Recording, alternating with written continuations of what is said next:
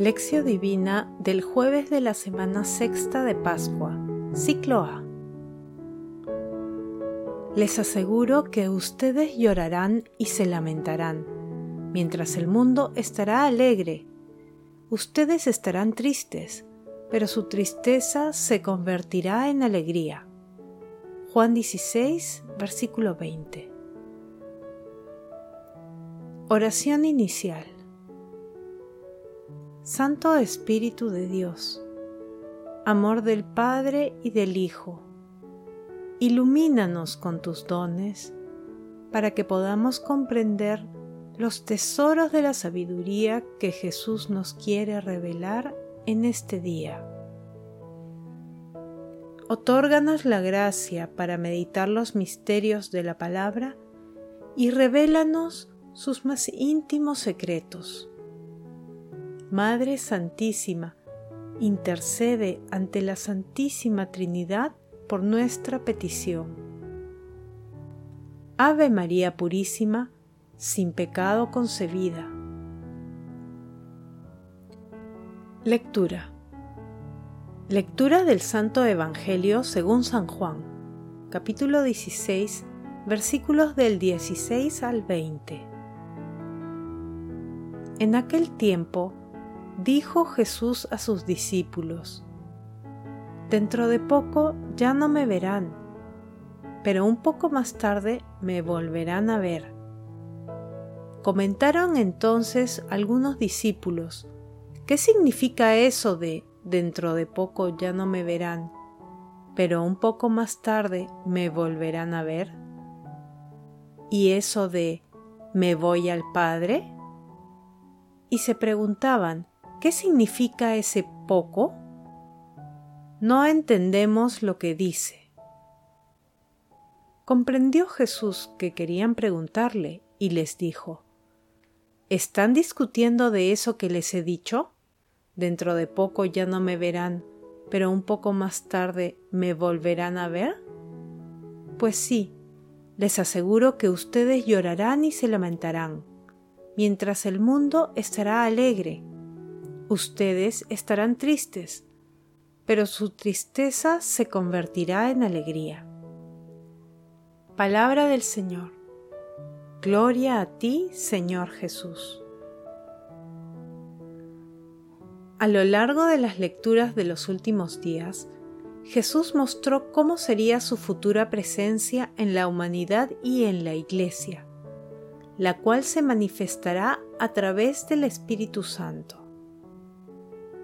En el pasaje evangélico de hoy, Jesús emplea la expresión dentro de poco ya no me verán, pero un poco más tarde me volverán a ver, con la cual alude a su pasión y resurrección. Pero esta expresión no puede ser comprendida todavía por sus discípulos con la intención de que sus discípulos comprendan el significado de su expresión inicial, les dice que estarán tristes, mientras que el mundo se alegrará, pero que esa tristeza se convertirá en alegría con su resurrección. Esta promesa se hizo realidad con su resurrección, y su consuelo se extiende también a nosotros y a toda la humanidad hasta el fin de los tiempos. Es la promesa de que, al final, el bien siempre triunfará sobre el mal. En los textos de los próximos días, Jesús irá aclarando el panorama a sus discípulos, pero como él mismo lo afirmó, será el Espíritu Santo quien les quitará el velo de la incomprensión y les otorgará el entendimiento y la fuerza para llevar la palabra de Dios al mundo entero. Meditación Queridos hermanos, ¿cuál es el mensaje que Jesús nos transmite el día de hoy a través de su palabra? El cristiano de hoy y de siempre se encuentra entre dos alegrías, la del mundo y la de nuestro Señor Jesucristo. la alegría mundana está vinculada a los valores efímeros que el rey de la mentira promueve, como el deseo desenfrenado de títulos honoríficos, de bienes materiales, la práctica de conductas libertinas, la promoción de los pecados capitales disfrazados de verdad y libertad, entre otras cosas. En cambio, la alegría que viene de nuestro Señor Jesucristo deriva de la fe, de la certeza de su presencia permanente en nosotros, de la valentía que otorga el Espíritu Santo para estar dispuestos a dar la vida por Él y por nuestros hermanos, sabiendo que un acto así de extremo representa la mejor de las inversiones de un buen cristiano. Por ello, nuestro Señor Jesucristo señala claramente que nuestro camino no está exento de pruebas y tristezas. Sin embargo, Él promete que luego de la tribulación, el gozo iluminará nuestros corazones. Como afirma Veda, nuestro Señor Jesucristo destruyó el imperio de la muerte una vez terminado el plazo de la mortalidad asumida, con el triunfo glorioso de la resurrección.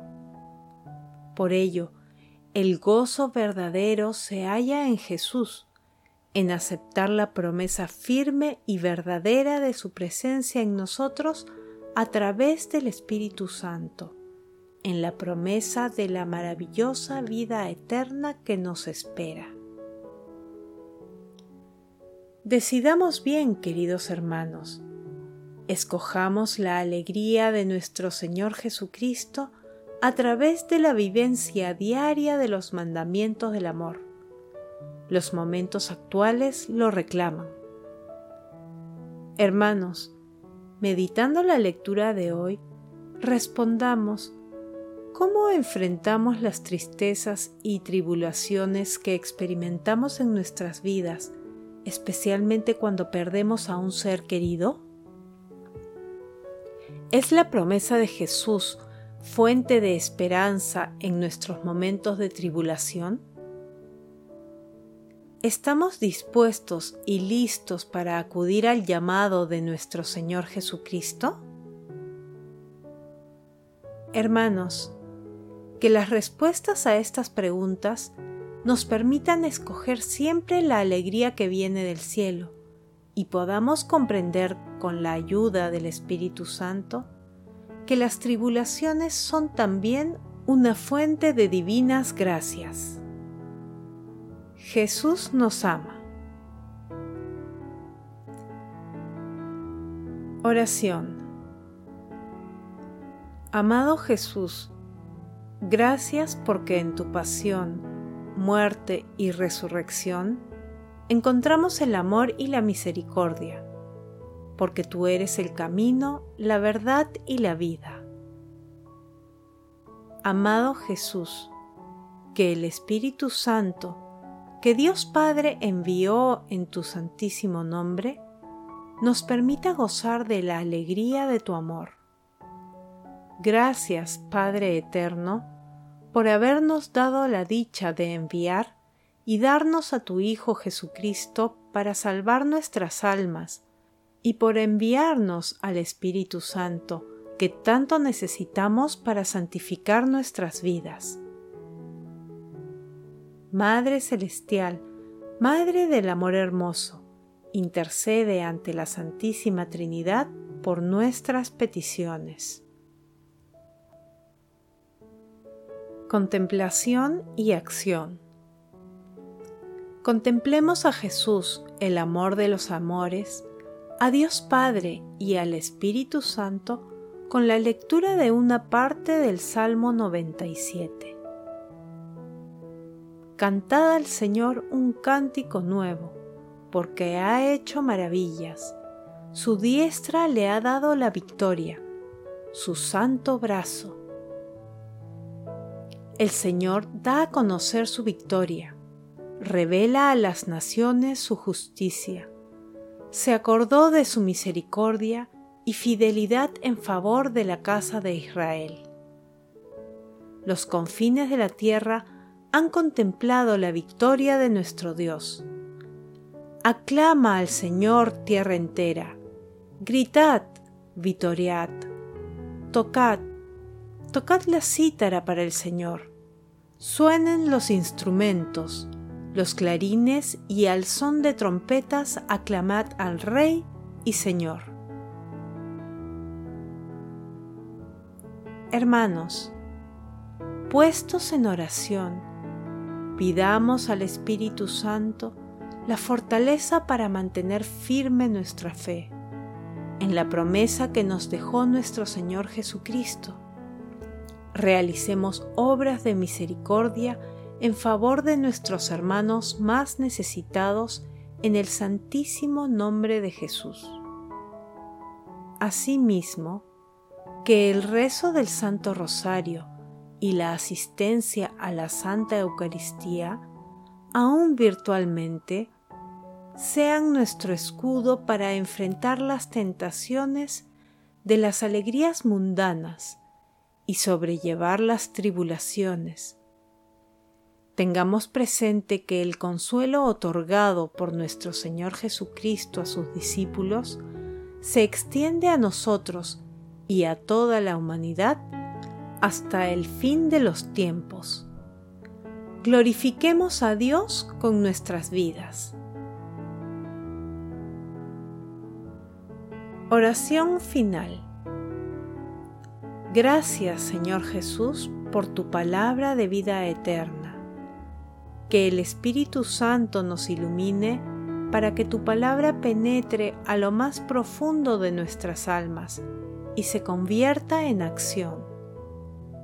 Dios glorioso, escucha nuestra oración. Bendito seas por los siglos de los siglos.